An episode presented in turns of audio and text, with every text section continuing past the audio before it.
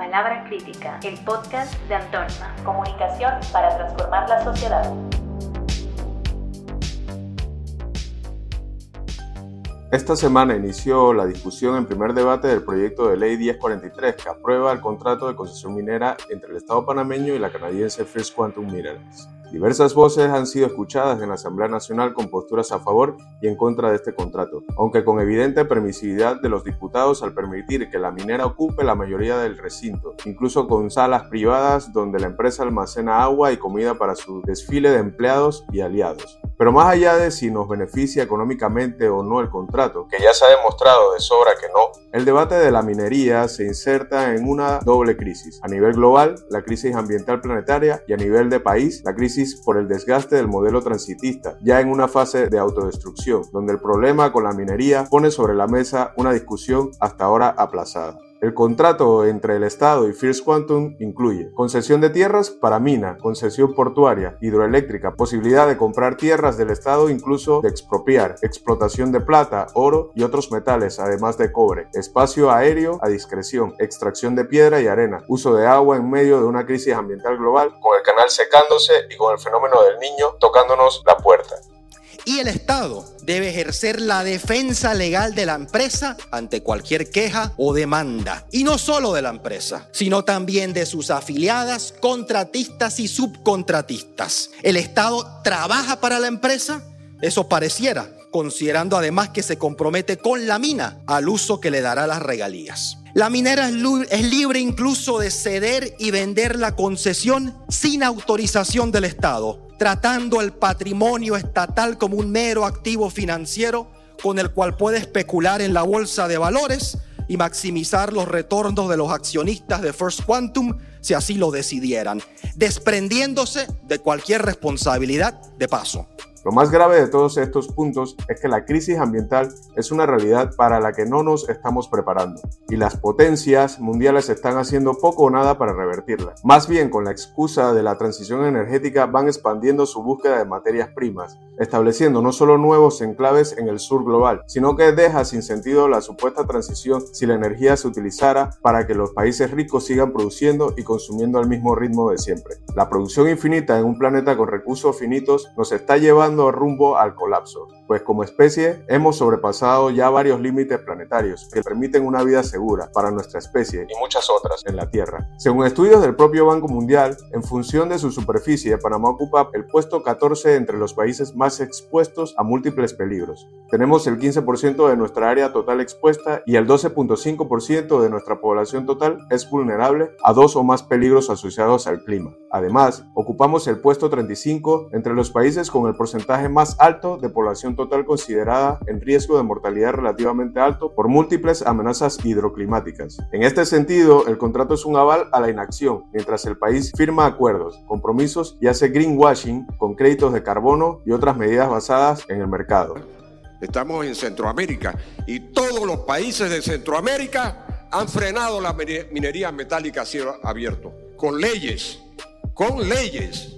Entonces, aquí se han denunciado muchas cosas. La posición de los profesionales, de los científicos, de los conocedores de la República de Panamá, son más de 40 gremios, es no a la minería metálica a cielo abierto y por supuesto al contrato.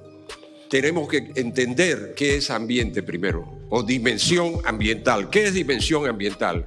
Es todo lo que existe lo que conocemos y lo que no conocemos. Y yo, que fui el consultor de varias leyes ambientales en América Latina, comprendida la Ley General de Ambiente, la Ley 41, les puedo decir que ambiente, según lo que establece la Ley 41, se refiere a todos los elementos físicos, químicos, ecológicos, pero también a la parte social del ambiente. Y en la parte social lo que tenemos verdaderamente contaminado y podrido en este país es el sistema político, que no responde a la vida. Esto de la minería no es más que un producto más, un producto más de un sistema político y económico totalmente contaminado, que requerimos un salto de calidad histórico, no solamente en Panamá, en el planeta. O si no, día que pasa, es día de muerte. Por si fuera poco, el contrato es un aval para seguir afectando la salud pública, que de por sí en Panamá no tiene enfoque preventivo. Coloquen en Google insuficiencia renal crónica en Panamá y van a ver las 10 las 10 primeras noticias, de las cuales solamente dos, solamente dos son información teórica. Una de una guía del Ministerio de Salud y otra de un blog que está hablando sobre la insuficiencia renal. Pero quiero que hagan énfasis en las ocho que están allí y que siguen apareciendo.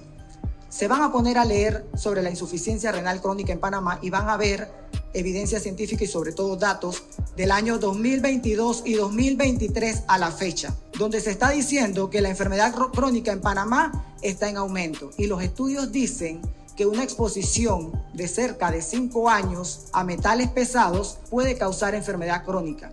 Pero yo quiero que hagan énfasis en la parte que dice las provincias que mayor contaminación tienen.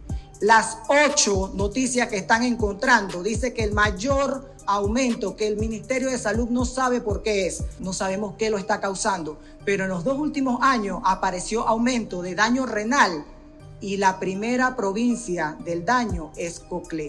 El Hospital de Especialidades Pediátricas en mayo de este año dijo que se le duplicó el tratamiento de, eh, de diálisis, de hemodiálisis en niños. Y cuando le preguntamos al médico y de cuál es la principal provincia que vienen, dice Coclé. Con la mano en el corazón les digo, porque yo no sé qué vaya a pasar aquí, pero después que no se diga que no se advirtió. Nosotros como Fundación Panamá Saludable le decimos que no hay dinero que valga la pena para que el niño que tenemos en casa en este momento tenga que cambiarle su vida y tenga que ir tres días a la semana y sentarse en un sillón de hemodiálisis a filtrarse toda la sangre porque el riñón está dañado. Como decíamos, el verdadero trasfondo del debate es la crisis del modelo transitista, la forma de organización económico-social y territorial de Panamá en función de su posición geográfica para el tránsito de capitales y mercancías. Es decir, todo un modelo económico organizado en torno al hub financiero y de servicios mientras otras actividades no son desarrolladas, lo que nos hace dependientes de relaciones parasitarias con potencias extranjeras. Por ejemplo, luego nos preguntamos por qué los partidos pueden usar el empleo en el gobierno como herramienta clientelar, pero es que no tenemos actividad económica que genere empleo digno y productivo.